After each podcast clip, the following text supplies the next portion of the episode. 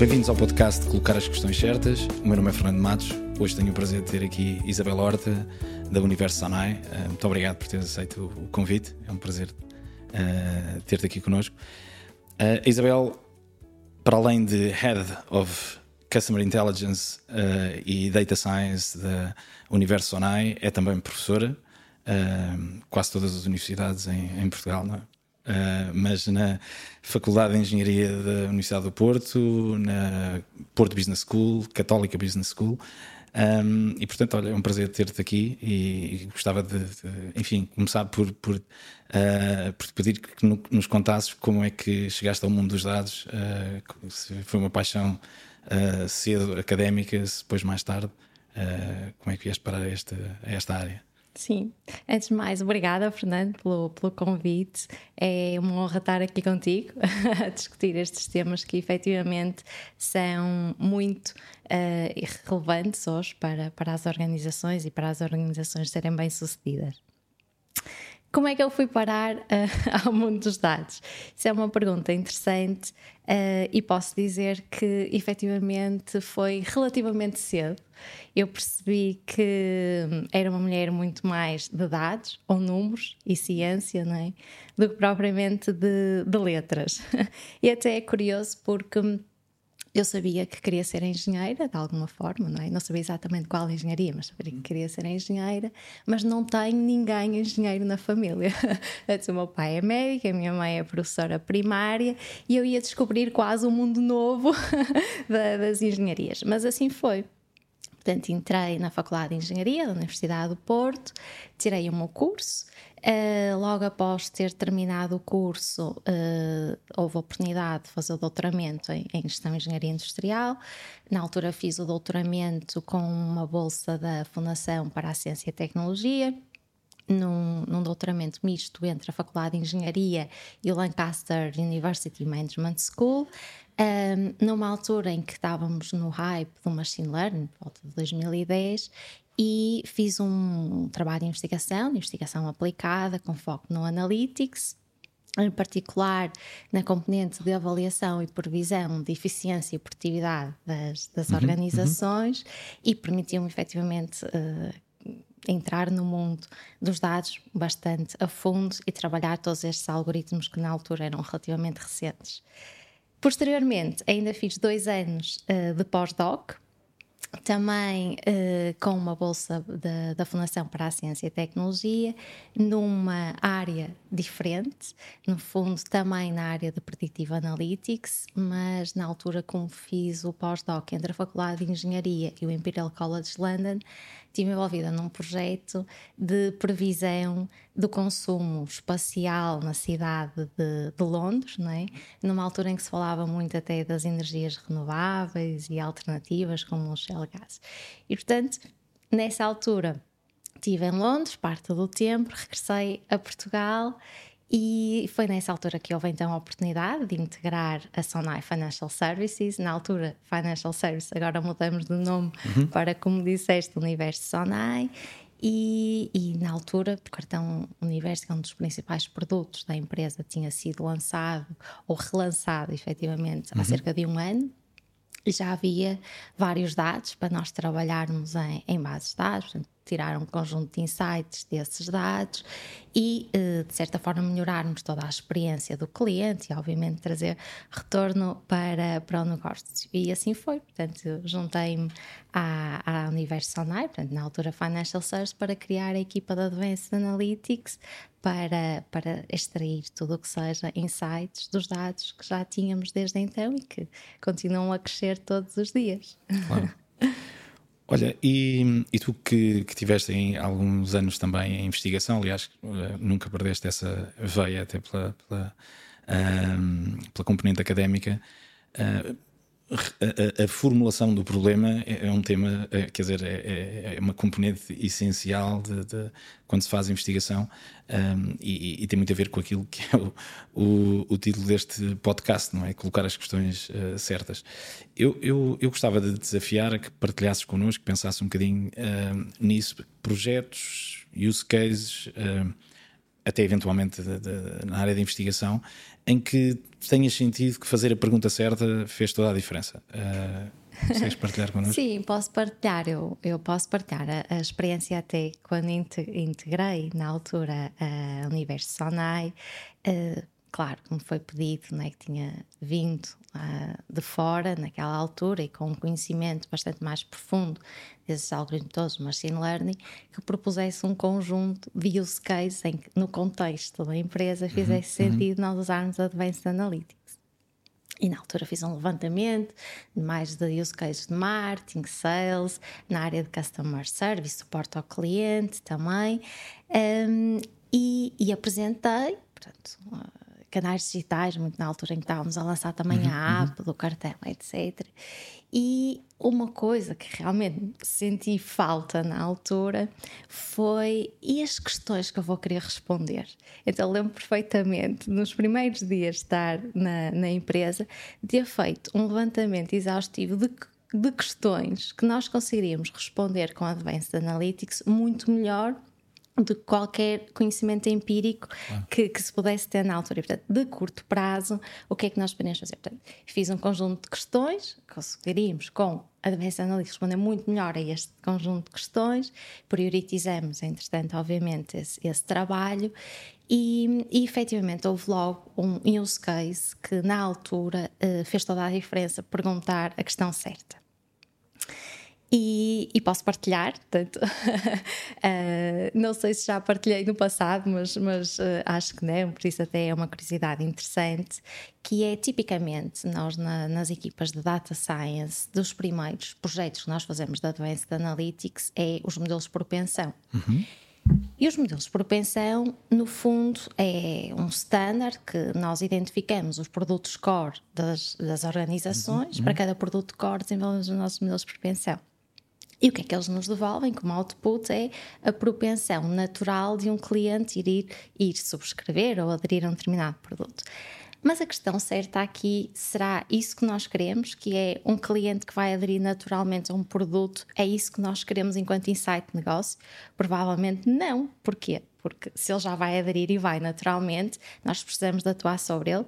E portanto, nós fizemos foi exatamente essa questão, que é que clientes é que eu tenho que identificar com Advanced Analytics que vão subscrever um determinado produto, mas se forem alvo de um estímulo externo, ou de uma comunicação, ou de uma campanha que nós façamos.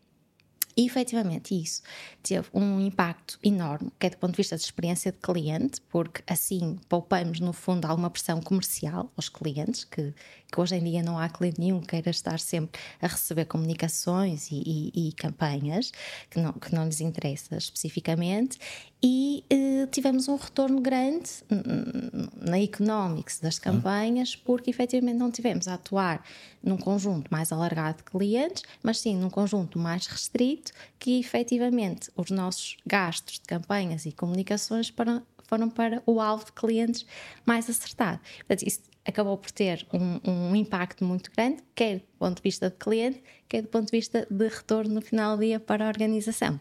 E, portanto, aí é um, é um conselho que eu dou, que é efetivamente o que é que nós pretendemos, não é? E se isso estiver muito claro, depois vai-nos ajudar o trabalho todo subsequente. Claro. Não, é porque percebo perfeitamente o objetivo e o, o exemplo que deste é, é, é muito interessante. Um, e muitas vezes o envolvimento dos, dos gestores, dos, dos líderes, que é, que é tão, tão relevante, que são quem conhece melhor a estratégia, um, é mais difícil, muitas vezes, porque, porque não conhecem tanto estas áreas, e, e, esse é um desafio grande que às vezes os responsáveis por, por, por áreas da, Analytics ou da, um, da Data Science um, têm esse, esse envolvimento que é, que é fundamental. E diz-me uma coisa, já agora relativamente a esse, uma curiosidade, uh, nesse projeto também uh, escolhiam qual era o produto mais adequado para, cada, para, para a campanha. Sim, Portanto, eu, eram os clientes sim. com maior propensão, mas o produto sim, ou também. seja, isso acabou por ser extremamente útil porque esses modelos de propensão, hoje em dia, não são modelos de propensão, mas são estes modelos mais sofisticados ou refinados de uplift, que é medir o comportamento do cliente uhum. de acordo com um estímulo, em particular uma campanha que nós fazemos, acabam por ser, no fundo, a nossa base do framework de atuação no cliente que, que temos dentro da, da Universo. Portanto, Todos esses modelos levaram-nos a, a, a, fazer o nosso framework de NBA, de Next Best Action, e é exatamente sobre esse framework que nós estamos neste momento a comunicar e a gerir toda a relação do cliente connosco. O que é que nos permite? Permite identificar qual é o produto mais adequado para o cliente, de acordo com, com, com, o seu perfil, com as suas preferências e necessidades, e sabemos priorizá-los, não é? Portanto, na realidade, claro, nós temos claro. sempre que planear, não é uma campanha, o one shot que nós não fazemos, não é? Por ano, fazemos é um conjunto de campanhas para gerir a relação com o cliente e, portanto, estes modelos de uplift, que nós designamos são estes mais refinados de propensão, subjacentes ao NBA, que nos permite ter esta abordagem mais integrada e de acordo com o perfil do, do cliente. Uhum. Olha, falaste em um tema que, que, me toca particularmente, porque sempre fiz muitos projetos e gosto muito dessa área da produtividade. Fizeste a investigação inicialmente, doutoramento. Tens feito também na, no universo Sonai ou profissionalmente tens aplicado Uh, alguma coisa que investigaste ou feito alguns use cases também nessa área de eficiência, produtividade e eficácia? Sim, eu uh, posso te dizer que uh, ainda continuo a ter algum trabalho de investigação também. inclusivamente, nós na Universo também valorizamos muito essa componente e, portanto, temos os nossos labs de, de investigação. Temos pessoas a tirar doutoramento, que já tiraram doutoramento e que uhum, estiveram a trabalhar uhum. connosco no universo e temos agora uma pessoa que até se vai juntar especificamente este mês que está a terminar o doutoramento para trabalharmos, no fundo, a investigação. E, e, para nós é muito crucial isto, porque nós fazemos muito bem a distinção entre o que é que é uh, desenvolvido internamente, é, o que é que é que nós queremos que é to build dentro da, da, da equipa, e isso é sobretudo aquilo que, no, que nos é core e que nos permite diferenciar da concorrência. Tudo que seja muito know-how de negócio, de cliente, é desenvolvido dentro da equipa, e depois uh, tudo o que nós consideramos mais tecnologia que nós podemos utilizar mais para eficiência operacional ou até alguma componente mais de marketing que não tenha tanto esta componente de cliente, nós podemos comprar tecnologia e isso é to buy no mercado, não é? Portanto, continuamos a ter dentro da equipa estas duas vertentes, uma muito mais de desenvolvimento interno e outra muito mais de scouting, tecnologias é, é, é, que uhum, existem no uhum, mercado uhum, hoje em dia, para trazermos para use cases dentro da, da Universo. Dentro do, do que nós fazemos, fazemos um, muitos modelos internamente e temos também algumas ligações com o exterior, ou seja, nós estamos envolvidos em projetos até europeus, que neste momento temos um, um financiamento de um, de um projeto europeu que nos permite ter contacto até com outras uh, empresas uh, internacionais, não é? Uh, que nos permite que nos permitem desenvolver boas práticas ao nível do setor, no caso em concreto da, da área financeira. Mas uh, também gostaria de partilhar aqui um bocadinho, porque a, tu, a, tua curiosidade vai um bocadinho mais além disto, não é?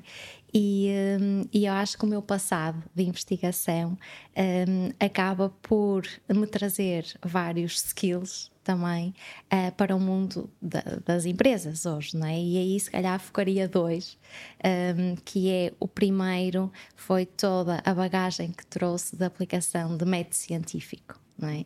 E, e quando tu me perguntaste se gostaria de me juntar aqui ao, ao teu projeto, podcast, de, de, colocar as questões certas, eu pensei, bem, mas eu já faço isto desde o doutoramento e, e realmente isto é um contínuo que me persegue desde há, há muitos anos, não é? E portanto, toda esta componente de na investigação nós temos sempre as questões de investigação, temos sempre as nossas hipóteses, não é? E isso tem que ficar logo muito claro à partida, não é? Das uhum, primeiras uhum, uhum uh, tarefas que nós temos no, no âmbito de desenvolvimento da, da, tese de doutoramento é quais são as questões de investigação, as hipóteses que queres, que queres trabalhar. E depois temos toda uma, uma concepção de experiências que requerem ou metodologias mais qualitativas ou mais quantitativas, no meu caso, um, sobretudo as quantitativas, que foi sempre o meu foco. Temos essas experiências, no fundo, recolhemos resultados e temos conclusões que nos permitem ou não validar as hipóteses iniciais. E, portanto, isso foi um skill essencial desta forma de resolução estruturada de, de problemas que no dia a dia das organizações traz-nos grandes valias, não é? Portanto, se nós tivermos uma equipa focada em que partilhamos estas boas práticas e a equipa estiver focada numa questão para responder especificamente, poupa-nos um tempo enorme, não é? Porque não temos que andar a analisar de uma perspectiva aos dados, outra perspectiva, porque temos um foco muito claro. E depois, um, a partir também que uma das grandes ativos que trouxe no fundo da investigação foi a componente até de trabalho colaborativo. E isto aqui também gostaria de partilhar um bocadinho contigo, porque apesar do trabalho de investigação, toda a gente sabe que é um bocadinho mais solitário no, quando temos que implementar o, as metodologias, eu tive o privilégio de estar sempre associada a projetos de investigação. Portanto, quer no meu doutoramento trabalhei muito com as empresas para recolher dados reais para trabalhar, um, mas, e inclusivamente no, no Imperial College London, do projeto também na área da energia, envolvia um, grandes. Um, empresas de energia e, portanto, foi, foi algo bastante alargado. E este trabalho colaborativo, que surge também no âmbito da, da, investigação, é essencial no âmbito das organizações. E isso é, na minha ótica, uma das principais causas raiz para o sucesso dos projetos de analytics. Uhum. Portanto, nós sabemos que hoje em dia, não, ainda no outro dia estava a ver um estudo da Gartner que eles apontavam que 55% dos projetos de analytics não eram bem sucedidos. E uma das principais causas raiz é até a cultura que existe dentro das organizações, que é preciso fazer um shift. E na realidade, um, o que eu digo sempre aos meus alunos, quando falo nos casos práticos de, de, projetos de analytics, ou mesmo até à minha equipa, não é, que estou a fomentar, é desde o dia zero envolvam as equipas de negócio, envolvam as equipas de gestão de produto, desenvolvimento de produto, porque são essas equipas, em conjunto connosco, que nos fazem efetivamente identificar as questões certas, porque nós temos muito expertise de metodológico, técnico, técnico né? eles têm muito expertise de negócio, conhecem os produtos, como se calhar nós não conseguimos conhecer todos dentro da, da empresa. E portanto, aliando uh, o nosso know-how com o know-how de negócio, um, é uma ferramenta poderosa para serem bem-sucedidos. E, e, há aqui algo também que, que eu gostaria de, de salientar, que é os inputs que nós precisamos para os modelos também saem das equipas de negócio. Portanto, em vez de estarmos a pensar em transformações de variáveis do ponto de vista estatístico, estamos a pensar em transformações de variáveis que fazem sentido do ponto de vista de negócio, que vão ter um poder explicativo muito maior no output do que qualquer transformação até estatística que possa ser feita. Portanto, isso vai-nos melhorar o output do próprio modelo e também, no fundo, o que nós queremos é satisfazer sempre o nosso cliente. E no caso das equipas da Advanced Analytics, os nossos clientes são as outras equipas internas da, da organização, não é? Portanto, se nós conseguirmos captar a atenção, explicar qual é a mais-valia do output que nós estamos a, a, ter com os nossos modelos, acaba por haver um envolvimento muito maior. Nós não queremos substituir ninguém, não é? Portanto, nós, na realidade, as equipas de data science são mais recentes nas organizações, sempre existiram equipas de gestão de produto, não é?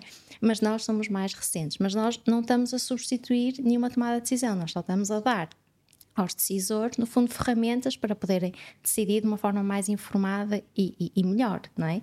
E, portanto, é, é, é, essa componente de envolvimento que acho que vai nos ajudar muito a mudar também um bocadinho alguma mentalidade ou cultura dentro das organizações para cada vez mais as, as equipas de data science, numa perspectiva até mais de prestação de serviço, possam possam emergir e ter cada vez mais, mais força e, e, e suporte de todos as, os negócios transversais às, às organizações. Sem dúvida. Eu, eu, eu sinto que uh, estão a mudar. A maioria dos gestores hoje estão muito mais sensíveis a estas coisas. Eu acho que até a própria GNI, eu já vou uh, colocar-te algumas questões também relativamente a isso, uh, veio trazer uma sensibilidade diferente e, e, hoje quando se fala nas questões certas, uh, acho que é mais que evidente quando, quando usamos o chat GPT. Uh, Uh, quando a, primeira normalmente não vem a resposta uh, adequada ou aquilo que nós queremos, percebemos, ah, não lhe disse isto, não lhe fiz bem o contexto, refraseamos a pergunta e,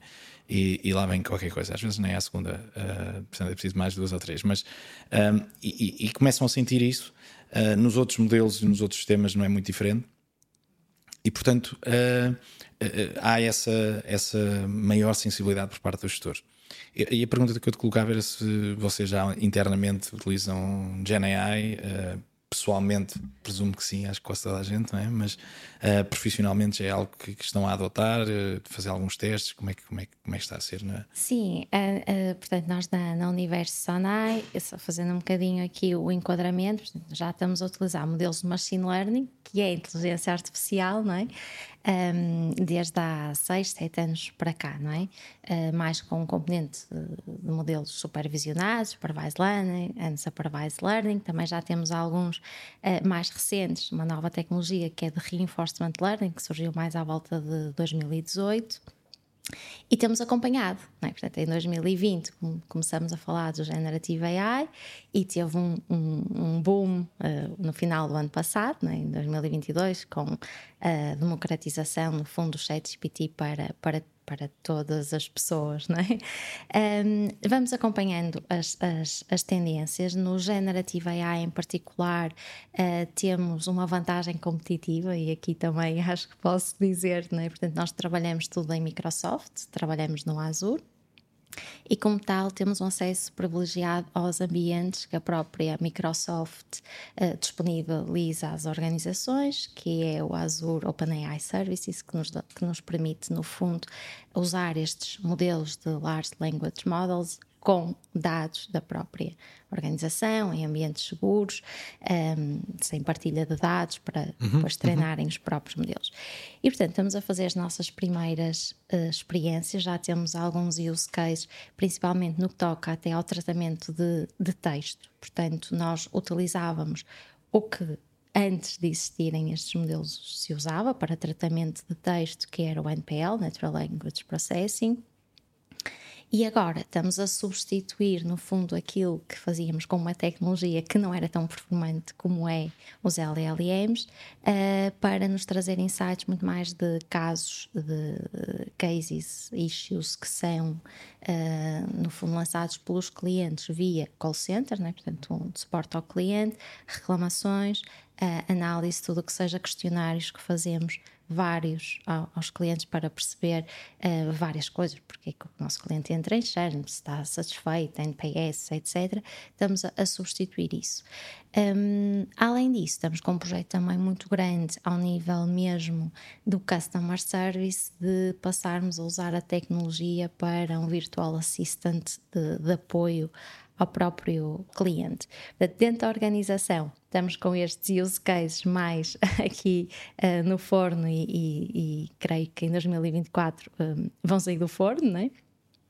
A nível pessoal, também posso partilhar contigo que utilizo bastante uh, numa perspectiva diferente. Portanto, neste momento tenho a equipa a usar com, com fins analíticos uhum, não é? Uhum. e, e hands-on.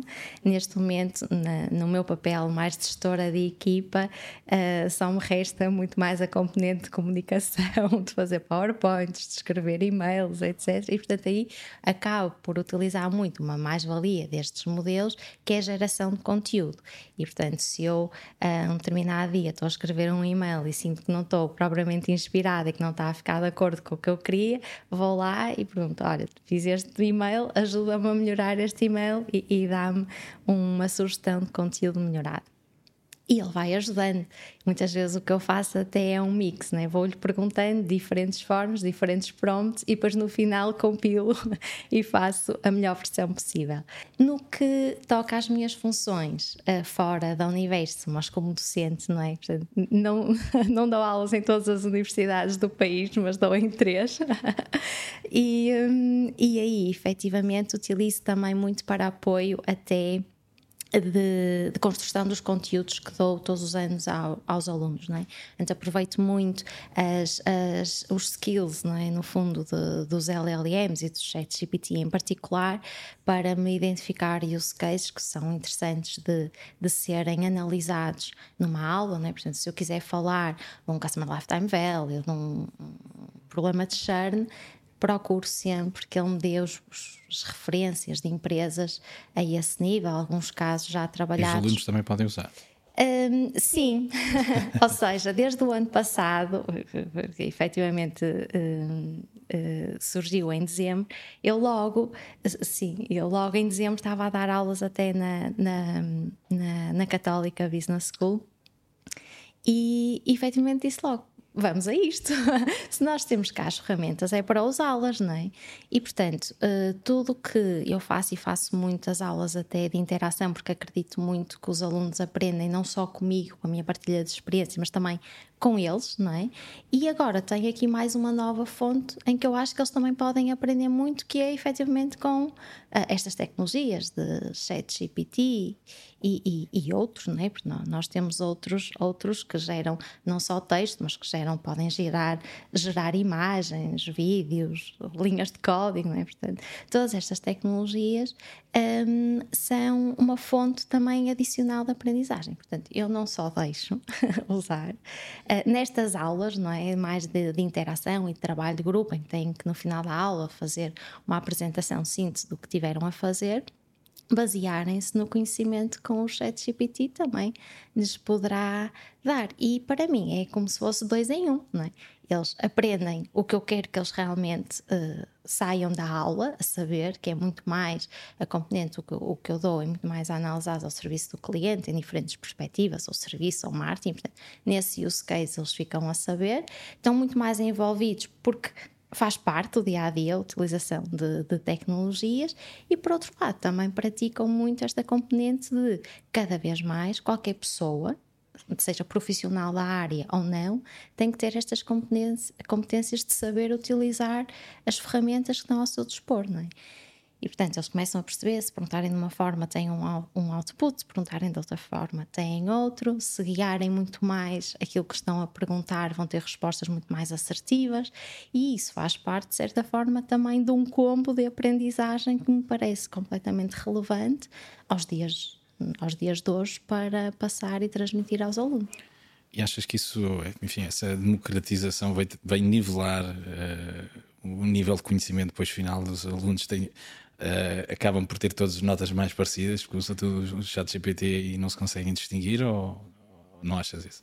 Um, ora bem, o que eu acho aqui é que, uh, até um bocadinho antes disso, acho que temos de ter uma preocupação todos, enquanto sociedade, de tentar nivelar isso como um todo. Não é? Porque eu, se calhar, falo de uma turma de engenharia ou de uma business school não é? em particular.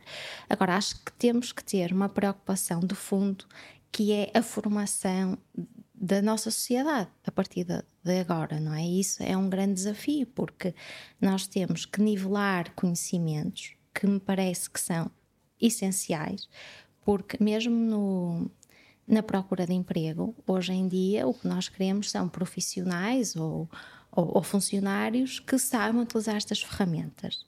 E, portanto, se eu tiver que preterir alguém, é aquele que não sabe usar, porque é muito menos produtivo. E, e, e efetivamente isso vai nos levar a ter formações para pessoas comuns, não é? No fundo, perceberem muito mais o que é que está aqui subjacente a estas super redes neuronais, não é? Large language model para conseguirem perceber porque é que há contradições, porque é que determinadas respostas dizem uma coisa, de outra forma perguntadas dão outra resposta, quais são as causas disso, para de certa forma conseguirem ser e, e ter uma análise muito mais crítica dos outputs, não é?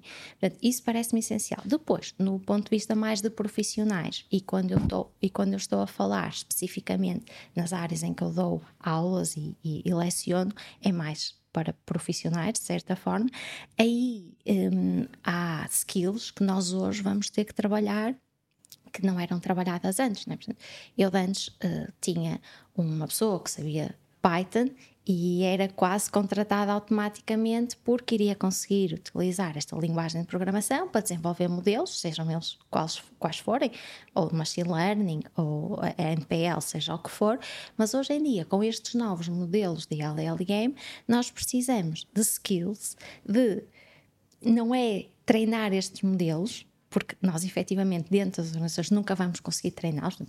O treino deste modelo está nas grandes tecnológicas e não há de sair nos próximos tempos, não é? Mas fazer um fine-tuning uhum, destes uhum. modelos uhum. com os dados da própria organização. Portanto, isto são skills adicionais que os profissionais da área vão ter que passar a ter para realmente serem valorizados no mercado e, e, de certa forma aqui acho que tem que haver um nivelamento de conhecimento que varia de profissional para uma pessoa comum, mas elevá-los a ambos neste sentido de uma aprendizagem muito mais profunda do que é que são estes tipos de modelos de generativa AI. Olha, e experiências menos positivas, uh, acho que é sempre bom uh, para inspirar as pessoas a não, a não fazer. Nem sempre. Há, há pouco tu dizias que uh, tinhas lido na Gartner que só 55% eram bem-sucedidos ou 55% falhavam, já não me recordo.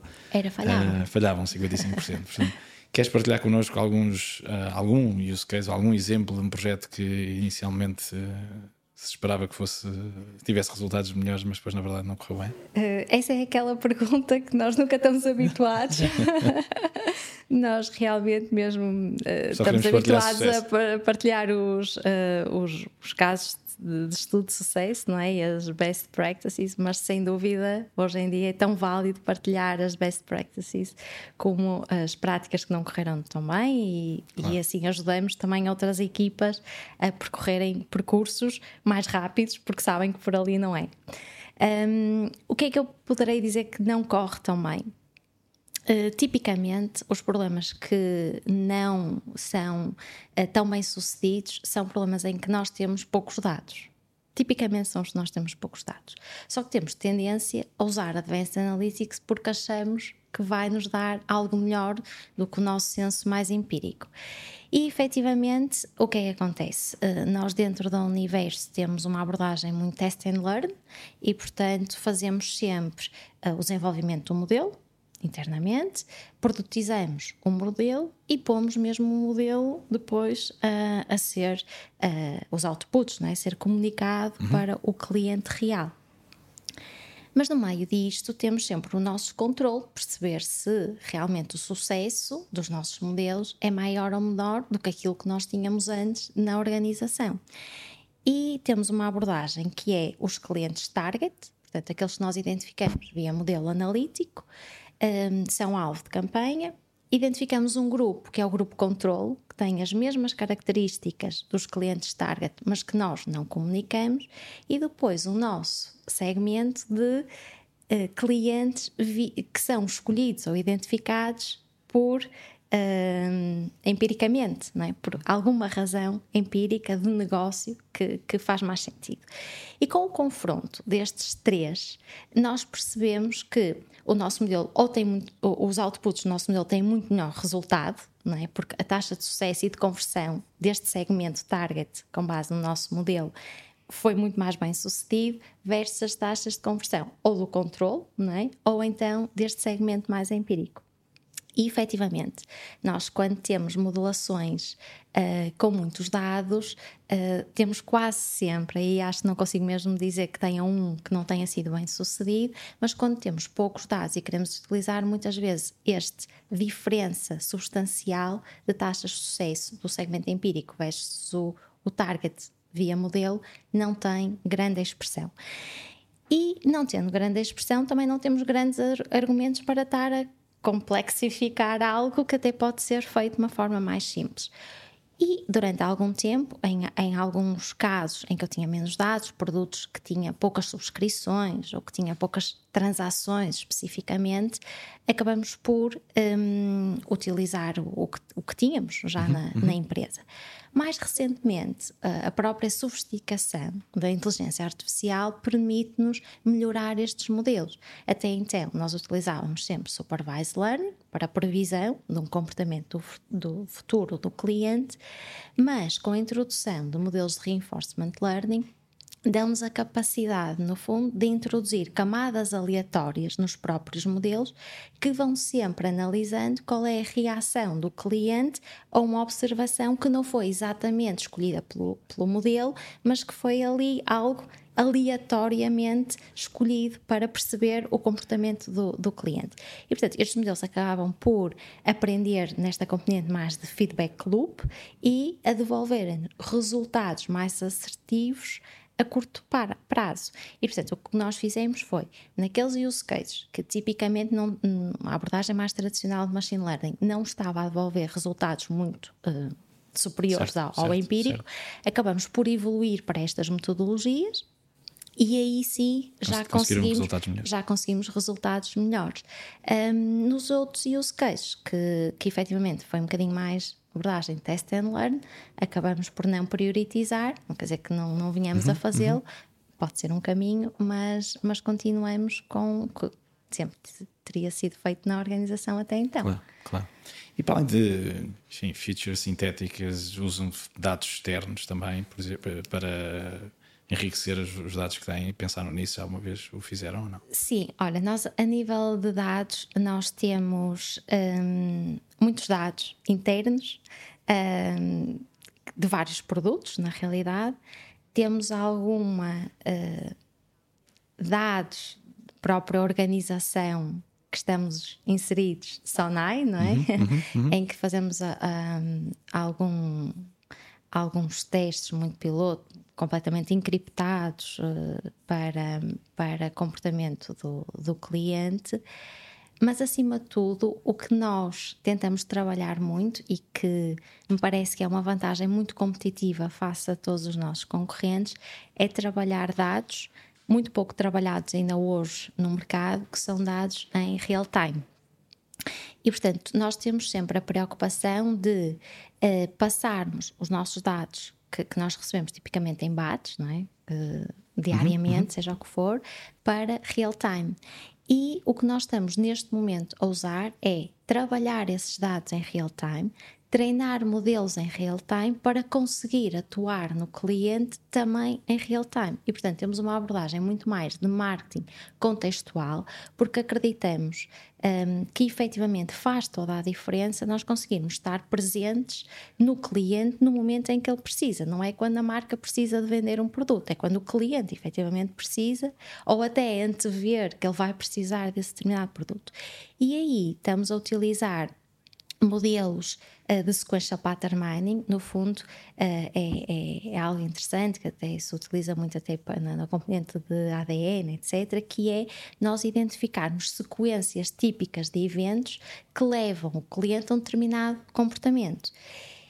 E o que é que acontece? Quando nós temos em base de dados um cliente que fez aquela sequência de eventos e que não tem aquele determinado produto, ou que não subscreveu aquele determinado produto, quando no fundo nos chega esse último evento dessa sequência, nós usamos quase como uh, um trigger para comunicar o cliente em tempo real para ou oferecer uma campanha, um determinado produto ou uma proposta de valor mais adequada a, a, àquele momento. E portanto, o que é que isto no, nos permite? No fundo, permite-nos estar muito mais presente no cliente e e gerir uma relação muito mais uh, baseada em eventos da vida do próprio cliente, uhum, não é? Uhum. Muito mais um, ehm, com uma percepção de cuidado do cliente, que é o que nós queremos, efetivamente, melhorar a experiência do cliente e, por outro lado, o que nós também percepcionamos é que estando lá nesse momento certo, também temos, claro, retorno e uplifts grandes do ponto de vista negócio. Um outro tipo de dados que hum, também não são tipicamente utilizados pelas organizações um, hoje em dia e que nós estamos também a fazer alguns pilotos interessantes é utilizar dados de geolocalização, que nós, uh, obviamente, só usamos uh, para já numa versão mais piloto e para para clientes que nos, nos consentiram essa utilização, utilizá-los numa perspectiva muito de suporte ao cliente e de serviço ao cliente.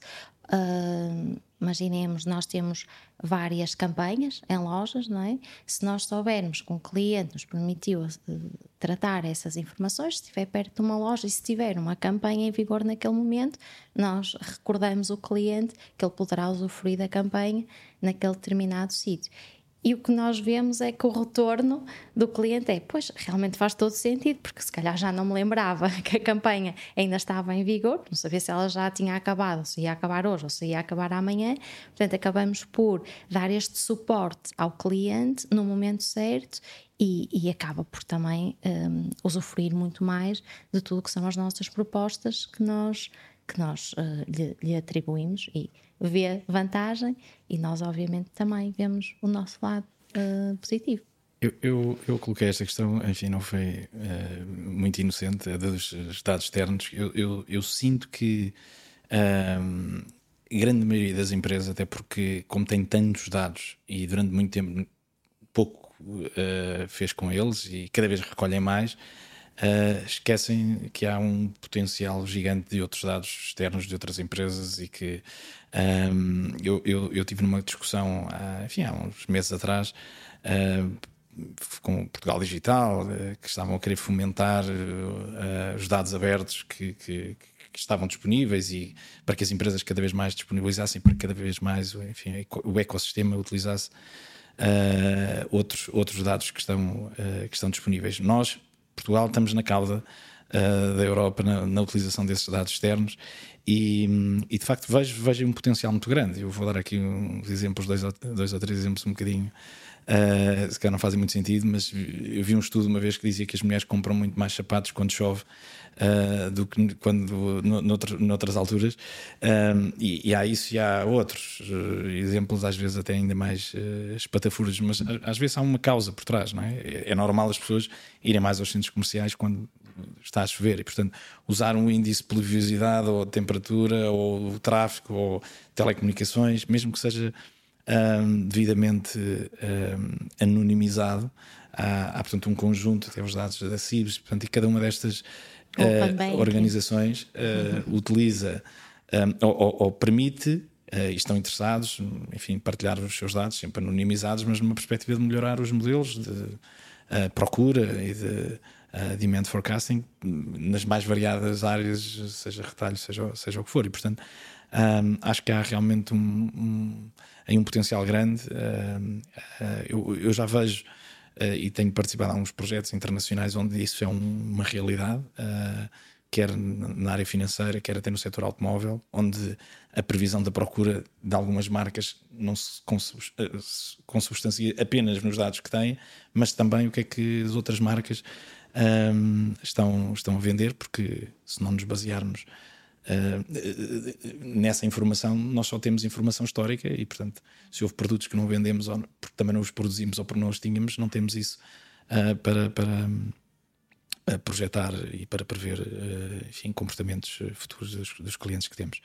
E, portanto veja aí um ângulo sim, mas... sim, o que tu estás a faz todo sentido inclusive aquele projeto europeu que eu até falei que estávamos envolvidos enquanto Universo Sonai é exatamente nessa componente de criação de um data marketplace para consumo de diferentes entidades. É? Até que ponto é que conseguimos ter essa plataforma de dados, um bocadinho self-service, para cada uma das organizações poderem consumir, têm que dar, não é? Mas também podem consumir uh, esses dados um, self-service e, de certa forma, utilizá-los para ou modulações ou para atuação no cliente, não é? eventualmente monetização, mas isso também já estamos aí noutro, noutro mundo, não é? Um, mas é exatamente isso, ou seja, eh, estamos completamente nessa onda também de nós temos a visão que temos, é? Nós temos a visão cliente dos dados que nós temos e, portanto, há um potencial muito grande de conhecer melhor o cliente, uh, no fundo, uh, pictures 360 do cliente, se formos capturar outras informações também fora. Claro. Olha, para terminarmos, uh, diz-me uma coisa: que tendências é que tu vês? Isto é sempre fazer futurologia, é sempre complicado, mas uh, com o mundo a, a, mudar tão rapidamente e com tantas tecnologias a surgir, o que é que tu achas neste setor financeiro e retalho? Enfim, o que é que. Uh, como é que tu vês uh, as coisas a evoluírem? Que, que, que, novidades é que tu achas que daqui a três anos vamos ter? Vamos lá Sim, é. olha, um, mais recentemente, e agora focando nesta componente mais de AI generativo, não é? Um, que, que, que, desde o final do ano passado é, temos uh, falado, portanto, eu acredito que é mesmo um game changer, não é? Tal como foi a internet, tal como foi o mobile, e portanto vai mudar muita coisa. E o que eu acho que vai mudar é muita interação que nós, enquanto sociedade, vamos ter com a tecnologia, não é? Uh, na realidade, o, que eu acho que vai mudar é nós, hoje em dia, numa app que estamos todos habituados a utilizar no, no telemóvel, não é? Vamos é começar a falar com as apps, não é? Vamos é começar a, a, a dizer o que é que queremos e a guiar muito mais a, as pesquisas. Portanto, em vez de estar no online pesquisar uns sapatos, como estavas a falar, né? e me aparecerem 30 páginas de sapato, eu vou começando a dizer o que é que quero, o que é que quero, e ele vai me dar o sapato que eu realmente preciso. Né? Portanto, todas estas interações vão mudar hoje em dia com esta generativa AI, vai ter um impacto muito grande, e isto também do ponto de vista da, das organizações, tudo o que seja a componente de customer service, né? portanto, os assistentes virtuais têm uma capacidade com base em LLMs que não tinham com NPL de todo e, portanto, toda esta componente de serviço vai melhorar e é sempre um pain point de todos os clientes. Vejo muito uh, a eficiência operacional, Uh, vai haver aí um boom de eficiência operacional, uh, de produtividade dos próprios trabalhadores, porque vão utilizar estas ferramentas, mas também dos próprios use cases dentro das organizações. Portanto, desde a automatização, em que nós vamos ter cada vez menos pessoas a fazer aquelas tarefas rotineiras e vamos a, a, ter essas pessoas em funções de acrescentar valor para, para a organização, vamos automatizar tudo, vamos ter toda esta componente de um, validação de documentos que, que hoje em dia é feita por, por equipas, que não faz sentido nenhum, com a tecnologia a fazer essa extração de informação, esse processamento de informação, as FAGs, scripts inteligentes, uh, vamos ter as equipas de negócio muito mais apoiadas com tecnologias como Copilot, não é? Em que nós temos os modelos a, a desenvolverem outputs e depois o, o, humano faz as questões certas, não é? Portanto, acho que vão desaparecer também as equipas de Descriptive Analytics, não é? No fundo, estar a fazer um dashboard transporte, quando hoje em dia a própria estratégia da, da empresa é super dinâmica. Eu hoje estou com uma estratégia e amanhã posso estar com uma estratégia completamente diferente. E, portanto, ter equipas a fazer dashboards para tudo e mais alguma coisa deixa de fazer sentido. E, portanto, vamos é, é ter capacidade muito mais dinâmica, muito mais de, de, flexível de colocar as questões não é? certas um, e, e, no fundo, estes algoritmos vão-nos logo trazer essas informações sem precisar de grande trabalho ao nível mais de, de concepção de dashboard. Vejo também uh, um potencial enorme no que é toda a componente mais de marketing e sales, não é? portanto, vamos conseguir com estas capacidades de, destes destes LLMs e, e super redes neuronais de gerar conteúdos, uh, muito mais uh, conteúdos acertados para o cliente. Portanto, vamos conseguir ser muito mais uh, hiperpersonalização ao cliente, porque vamos conseguir radiografar o cliente não só com os dados que temos do cliente estruturados, não estruturados, porque conseguimos ter toda essa capacidade de percepção do cliente e, portanto, vamos conseguir chegar muito mais um, ao, ao cliente de uma forma assertiva, personalizada, de acordo com as, com as necessidades e com as preferências.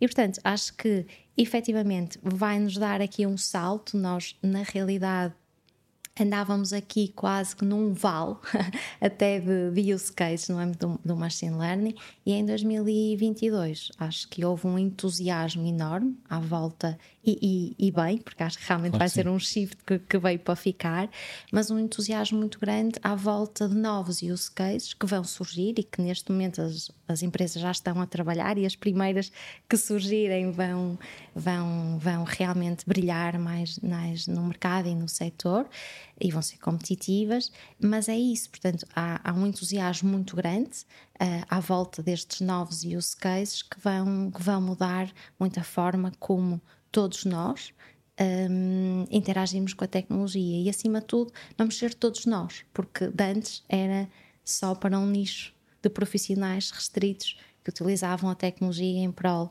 das organizações ou instituições, seja o que for, e agora é toda a gente, não é? E portanto, esta democratização vai nos levar a níveis de conhecimento maiores da própria população e a uma interação com estas ferramentas de uma forma completamente distinta do que é agora. Sem dúvida. Olha, muito obrigado pela tua presença, foi uma conversa super interessante. Uh, o teu entusiasmo e a tua paixão por estas áreas são uh, contagiantes e acho que acaba por ser mais interessante assim também uh, uma conversa deste tipo. obrigado a todos os que nos estiveram a ouvir e este foi mais um podcast Colocar as Questões Certas. vemos no próximo episódio.